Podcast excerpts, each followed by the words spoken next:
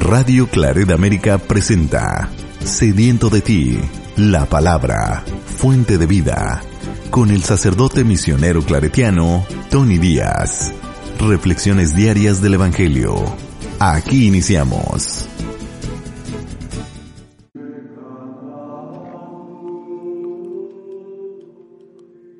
Bienvenidos hermanos a nuestras reflexiones bíblicas de las lecturas del día. Hoy es martes de la vigésima novena semana del tiempo ordinario. Martes de la vigésima novena semana del tiempo ordinario. Hoy celebramos la memoria de los santos Juan de Brebu e Isaac Yox, presbíteros y compañeros mártires. La primera lectura de hoy viene de la carta de San Pablo a los Romanos, capítulo 5, versículos 12, 15, 17 al 19 y 20 al 21.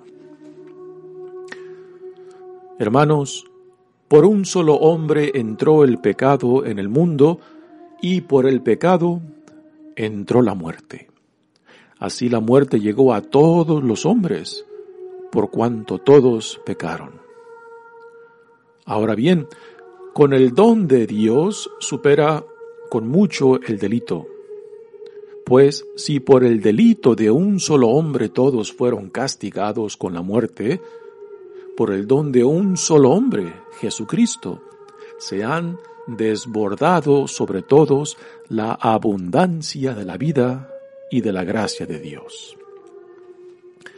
En efecto, si por el pecado de un solo hombre estableció la muerte su reinado, con mucha mayor razón, reinará en la vida por un solo hombre, Jesucristo, aquellos que reciben la gracia sobreabundante que los hace justos. En resumen, así como por el pecado de un solo hombre, Adán, vino la condenación para todos, así por la justicia de un solo hombre, Jesucristo, ha venido para todos la justificación que da la vida.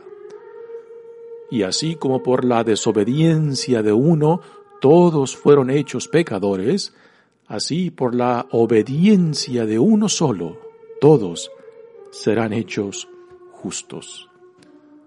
De modo que, donde abundó el pecado, sobreabundó la gracia, para que así como el pecado tuvo poder para causar la muerte, así también la gracia de Dios, al justificarlos, tenga poder para conducirnos a la vida eterna por medio de Jesús, nuestro Señor. Palabra de Dios. El salmo responsorial es el salmo 39 y el responsorio es, concédenos Señor para hacer tu voluntad. Concédenos, Señor, para hacer tu voluntad. Sacrificios y ofrendas, Señor, tú no quisiste. Abriste en, cambio mis oídos a tu voz.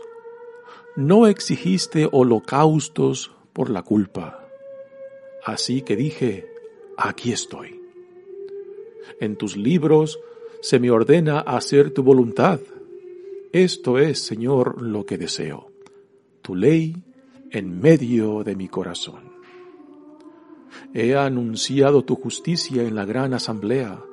No he cerrado mis labios, tú lo sabes, Señor. Que se gocen en ti y que se alegren todos los que te buscan, cuantos quieren de ti la salvación. Repiten sin cesar, qué grande es Dios. Concédenos, Señor, para hacer tu voluntad. El Evangelio de hoy viene de Lucas capítulo 12, versículos 35 al 38. En aquel tiempo, Jesús dijo a sus discípulos, Estén listos, con la túnica puesta y las lámparas encendidas sean semejantes a los criados que están esperando a que su Señor regrese de la boda, para abrirle en cuanto llegue y toque. Dichosos aquellos a quienes su Señor al llegar encuentre en vela. Yo les aseguro que se recogerá la túnica, los hará sentar a la mesa y él mismo les servirá. Y si llega a medianoche o a la madrugada y los encuentra en vela, dichosos ellos. Palabra del Señor. Muy bien, demos comienzo a nuestra reflexión de las lecturas de hoy, pero antes de entrar a las lecturas propias, digamos un poco acerca de los santos mártires que celebramos hoy. Celebramos a Juan de Brebeuf e Isaac Yox. Son dos de ocho mártires. En total son, ya son ocho, seis de ellos jesuitas misioneros. Entre los laicos tenemos a René Goupil y Juan de Lalande hombres que se unieron a la misión de los jesuitas para trabajar con ellos en lo que hoy en día es Canadá.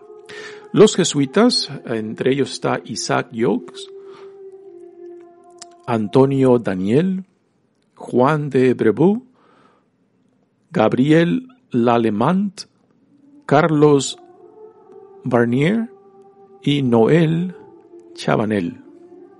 Estos son los seis jesuitas que en diferentes días, en, tiempos entre los años 1642 y 1649, entregaron sus vidas por el Evangelio. Fueron a lo que se le llamaba la Nueva Francia, en el territorio que hoy en día es Canadá, para traer la buena nueva. Y pues murieron a, causa de la violencia de particularmente dos tribus que llevaron a cabo este, estos martirios, los Mohawks y los Iroqueses. Ahora, para tener una noción completa pues de la situación de aquel entonces, también tenemos que formarnos y educarnos en la experiencia de las tribus nativas de aquellos tiempos, pues, pues puesto que la presencia europea trajo para ellos eh, muerte, y la desaparición de muchas de estas tribus, en gran parte por las enfermedades que los europeos trajeron a este, a este continente y también por la violencia, la violencia que también venía junto con esta presencia europea. Yo creo que para tener una visión más completa de esta realidad, pues también tenemos que enterarnos acerca de la experiencia de, los pueblos nativos y que los descendientes hoy en día de, estos pueblos, de estas tribus, pues aún, aún están viviendo lo que ellos, lo que las tribus estas sufrieron a causa de la presencia europea en ese territorio. Podemos afirmar el martirio de estos, de estos misioneros, pero el afirmar su sacrificio y su entrega por el Evangelio y por Cristo eh, no niega a la necesidad que hay también de, de escuchar, de estar atentos y de, reconocer el sufrimiento y también la tremenda pérdida no solamente material del territorio, sino también de la cultura, de la lengua ah, y de la opresión que sufrieron estas tribus nativas.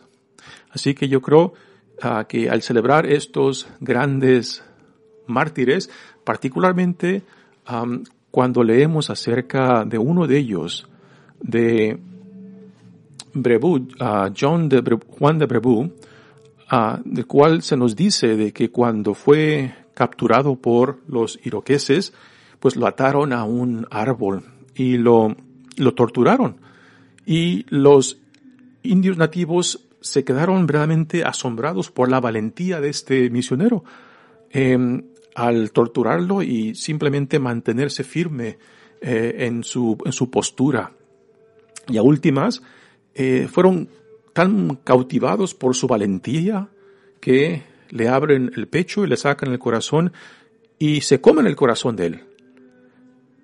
Ahora, literalmente esto pues es, una barbaridad, este, pero tenemos que entender lo que ellos querían obtener cuando hacen eso, cuando le sacan el corazón a Juan de Brebú y se lo comen, porque quieren poseer la valentía de él al comerse su corazón, lo cual no es muy diferente a nosotros cuando comemos a Jesús sacramentado, ¿no? Que al comer a Jesús sacramentado queremos poseer su esencia, queremos identificarnos plenamente con su vida, con su pasión, con su visión del reino. Para nosotros esto es una acción sacramental, a diferencia de lo que estos nativos iroqueses hicieron literalmente, que al comerse el corazón de Juan de Brebú, pues querían, querían poseer su valentía, porque lo admiraban, lo admiraban como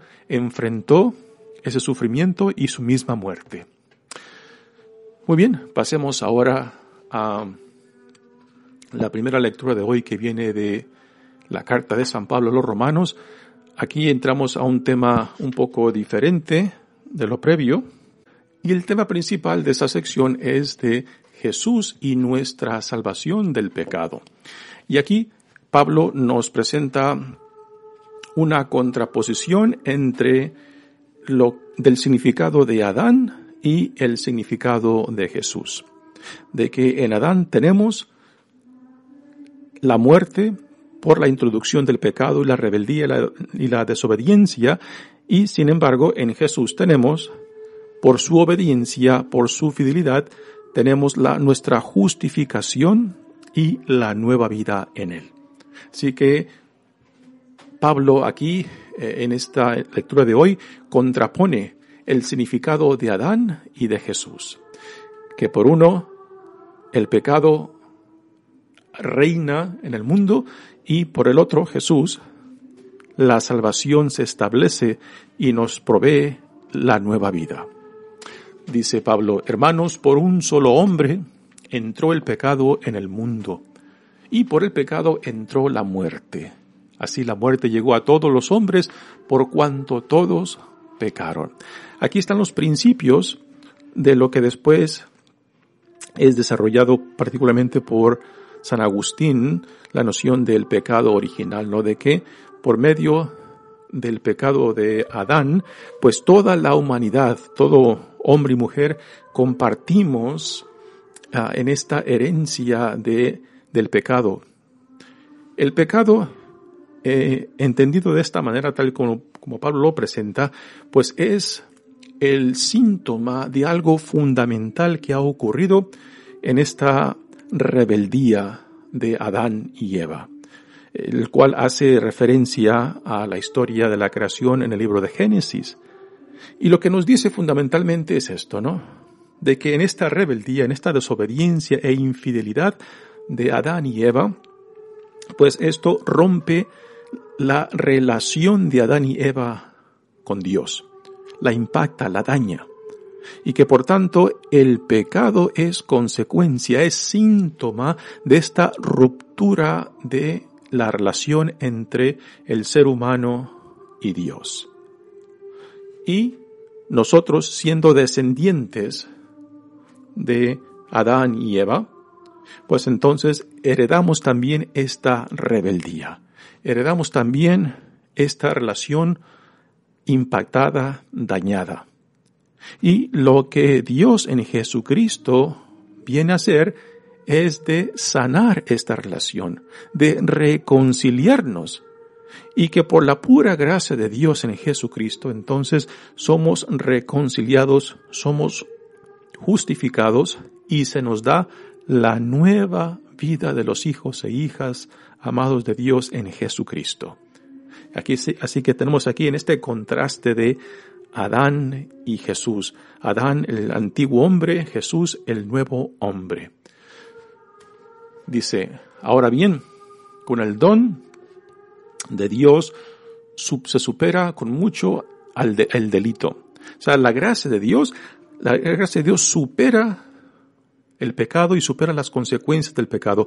Aunque por el pecado de Adán y Eva se introdujo la muerte, pues la gracia de Dios en Jesucristo es mucho más grande y mucho ah, por, por encima del pecado supera lo que por la desobediencia, por el pecado, por la rebeldía de Dan y Eva, se nos, se, les da al, al ser humano y que por herencia, pues todos, todos hemos pecado y todos estamos necesitados de la justificación, de la reconciliación, de la salvación.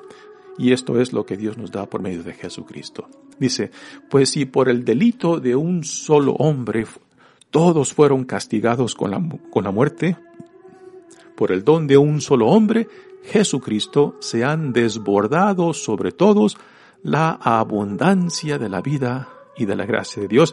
Eh, pongamos atención como aquí Pablo, en este contraste entre Adán y Jesús, pues pone por excelencia lo que Dios lleva a cabo, de que lo que Dios lleva a cabo en Jesucristo eh, nos provee en abundancia, no solamente su gracia y su amor, su reconciliación para el, para el, el mundo caído por el pecado, por la desobediencia, por, el, por la rebeldía, y que por medio de Jesucristo, pues esta mancha es borrada y se restablece la dignidad de los hijos e hijas de Dios en Jesucristo. Así que la gracia de Dios nos da en abundancia lo que el pecado, lo que la rebeldía nos ha arrebatado. Dice, en efecto, si por el pecado de un solo hombre estableció la muerte su reinado, con mucha mayor razón reinará en la vida por un solo hombre, Jesucristo. Aquellos que reciben la gracia sobreabundante que los hace justos. Nuevamente aquí, eh, la forma en que Pablo identifica lo que Dios lleva a cabo en Jesucristo eh, es en una forma superlativa. Abundancia. Abundancia sobre abundancia es algo que Pablo constantemente repite acerca de lo que Dios ha hecho en Jesucristo en sus cartas. En resumen dice, así como por el pecado de un solo hombre, Adán, vino la condenación para todos, así por la justicia de un solo hombre, Jesucristo, han venido para todos la justificación de la vida. Así que no son las obras, no son lo que lo que nosotros hacemos, lo que nos justifica, lo que nos salva es la gracia de Dios en Jesucristo lo que lleva a cabo eso, puesto que el ser humano no puede comprarse su salvación. El ser humano no puede llegar a pensar de que Dios pueda estar endeudado con nosotros por nuestras buenas obras, por nuestras prácticas religiosas. No, siempre estamos en deuda puesto que es la pura gracia de Dios el puro amor de Dios por su propia iniciativa, lo que hizo posible nuestra justificación, nuestra reconciliación, nuestra salvación. Dice, y así como por la desobediencia de uno, todos fueron hechos pecadores, así por la obediencia de uno solo, todos serán hechos justos. Aquí nuevamente, eh, aunque aquí no se menciona esta noción del pecado original, pues aquí ya están los principios de esta, estos argumentos que San Agustín ah, nos dejó de legado, ¿no? De que en cierta manera, eh, por medio de Adán y Eva, nosotros heredamos, heredamos esta rebeldía, esta desobediencia, este pecado que nos aleja de Dios, que nos separa de Dios, que nos ajena de Dios, ¿no? Puesto que nuestra esencia fundamental está unida a aquel que en amor nos crea, en amor nos sostiene y en amor nos llama, y que cuando se daña, se impacta esta relación con nuestro Creador, con nuestro Salvador, pues ahí se manifiesta el pecado. Y el pecado es consecuencia, es síntoma de esta necesidad de reconciliación, de sanación que solamente Dios, nuestro Creador, nuestro Señor, nuestro Salvador, puede llevar a cabo por su propia gracia y por su propia iniciativa. De modo, dice Pablo, que donde abundó el pecado, sobreabundó la gracia. Nuevamente estos superlativos en torno a la gracia de Dios. Sobreabundó la gracia. Sí, el pecado ha reinado desde la creación, desde la desobediencia de Adán y Eva, pero sobre el pecado la gracia de Dios se impone, ¿no? Y aquí podemos decir algo este, que a veces en la confesión lo, escuchamos mucho, ¿no? Particularmente a hombres o mujeres que se sienten tan pecadores que piensan que ni siquiera Dios los puede perdonar, ¿no? Y piensan que el pecado que tienen, por más horrible que sea, piensan que ni Dios puede con él, ¿no? Y esto, el pensar esto, el imaginar esto, el, aferrarse a eso, pues es otro pecado y él es el pecado de, de la soberbia, el pecado del orgullo que, que piensan que ni siquiera Dios puede con sus pecados. Y Pablo dice, qué tontería más grande. Pues la gracia de Dios se impone sobre todo pecado, se impone sobre todo aquello que nos separa de Dios. Puesto que Dios es más grande que mi pecado, Dios es más grande que cualquier obstáculo que pueda haber entre nosotros y Él. Por eso utiliza estos superlativos cuando habla acerca de la gracia de Dios, para que así como el pecado tuvo poder para causar la muerte, dice Pablo, así también la gracia de Dios, al justificarnos, tenga poder para conducirnos a la vida eterna por medio de Jesús nuestro Señor. Así que la iniciativa de Dios en Jesucristo nos llama, nos llama para que retomemos nuestra dignidad, nuestra identidad como hijos e hijas amadas de Dios. Y no simplemente es un confesar, es un vivir, es un identificarnos con lo que Dios ha hecho en Jesucristo y revestirnos, que es otra frase que San Pablo utiliza mucho, con nuestra nueva identidad y dignidad. Y desde ese punto en adelante, desde ese momento en adelante, cuando uno reconoce que por Cristo y en Cristo somos justificados, somos sanados, somos reconciliados, entonces se espera de que uno pues empiece a vivir esta nueva vida, de que uno tenga que producir frutos, frutos del reino, fruto de esta conversión, fruto de lo que Dios ha llevado en Jesucristo. No basta simplemente con profesar, con declarar la fe en Cristo si esta fe después no nos lleva para que produzcamos frutos del reino. Muy bien, pasemos ahora al Evangelio de hoy. Continuamos leyendo del Evangelio de Lucas. Estamos en el capítulo 12 y Jesús sigue su trayectoria hacia Jerusalén. Y aquí les, dice, les dirige estas palabras Jesús a sus discípulos y les dice que estén alertas, que estén preparados y alertas para recibir a Jesús, para recibir, al Mesías cuando regrese. Este, este Evangelio de hoy, aunque es corto, hace referencia, em, según los comentaristas, al, al, segundo regreso de, de Jesús. En cierta manera, este Evangelio ya toma en cuenta la resurrección y cuando habla de estar preparados, estar listos, es estar preparados y listos para el regreso del Mesías cuando venga para tomar posesión del reino. Y que, mientras tanto, los que nos hemos identificados con Él, los que hemos sido llamados al reino, pues que estemos preparados. Y esto de preparar es de estar viviendo, ocupados con la misión que Dios nos ha encomendado, de ser testigos del reino, de ser, de, de vivir en hermandad y solidaridad unos con otros, de ser testimonio de la presencia de Dios entre nosotros, particularmente aquellos que aún no conocen a Dios. Y esta es la misión. Esta es, esto es lo que Dios espera mientras Él regresa.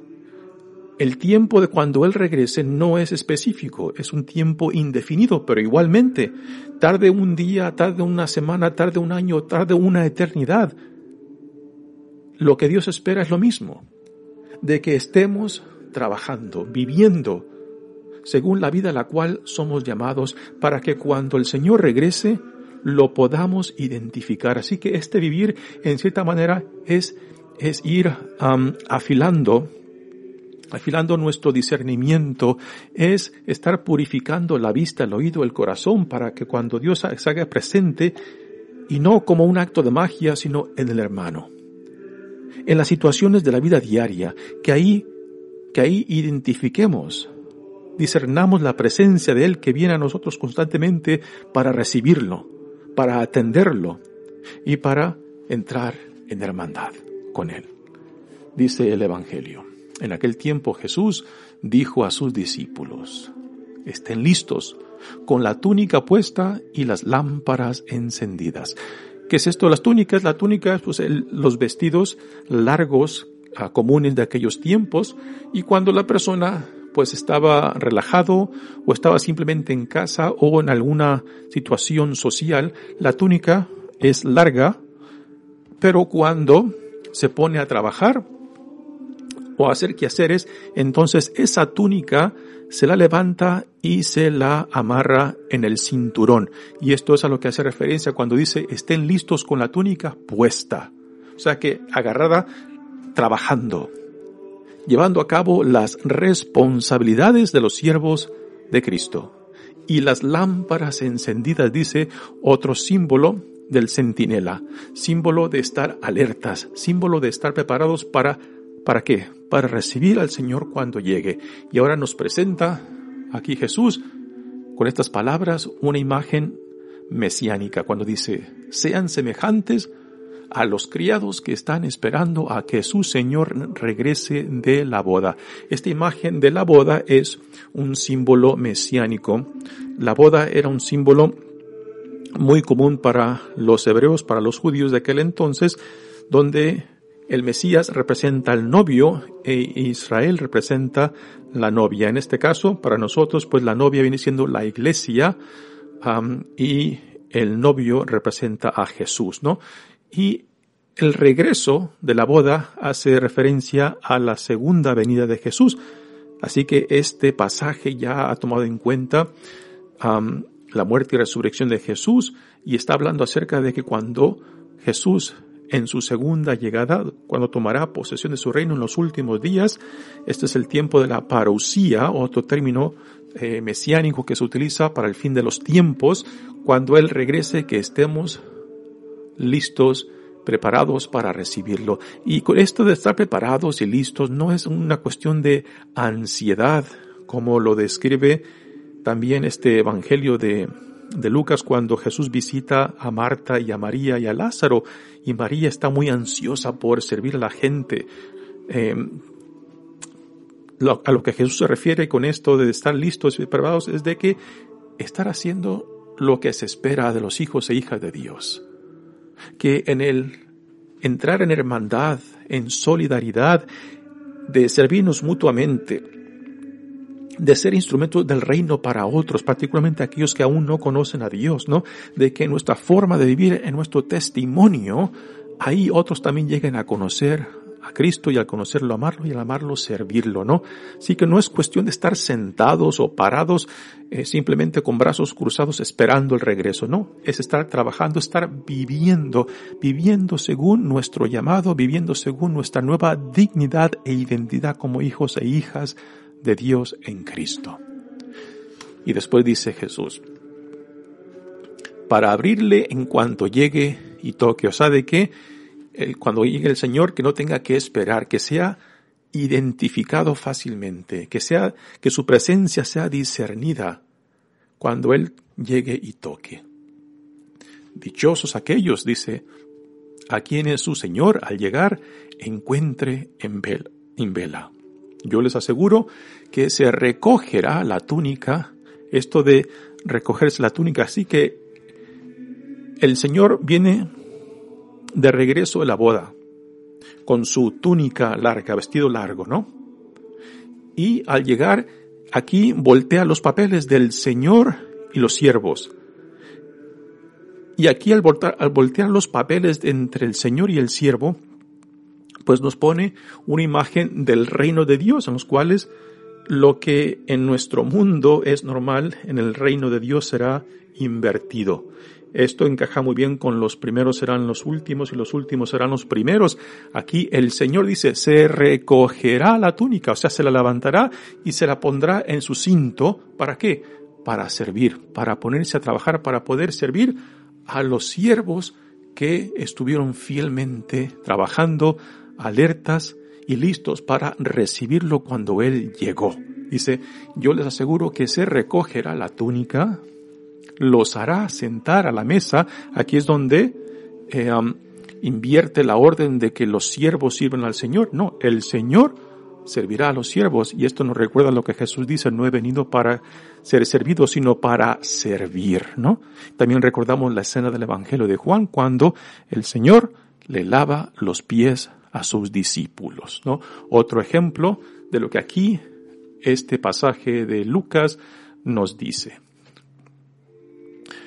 Los hará sentar a la mesa y él mismo los servirá.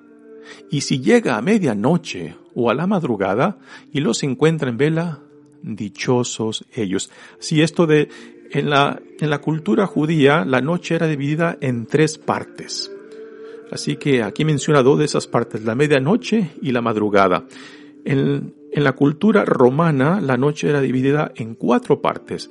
Pero aquí mencionar la medianoche y la madrugada es más probable que se esté refiriendo a la noción judía de la noche dividida en tres partes. Se toma en cuenta que la primera parte es la noche, la segunda es la madrugada, digo, la, la, segunda es la medianoche y la tercera es la madrugada.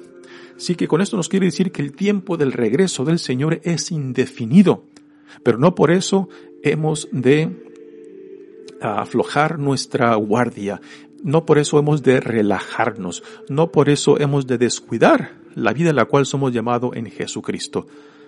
Así que no es cuestión de estar ansiosos esperando al Señor, es estar trabajando de acuerdo a la nueva vida a la cual hemos sido llamados en Jesucristo. Muy bien, bello evangelio que nos recuerda que mientras esperamos el regreso del Señor, la segunda venida, pues hemos de estar manos al asunto, manos a la vida la cual se nos ha dado en Jesucristo. Mi nombre es Padre Tony Díaz, misionero claretiano, que Dios los bendiga. Radio Claret América presentó Sediento de ti, la palabra. Fuente de vida, sus comentarios son importantes. Contáctenos en radioclaredamerica.gmail.com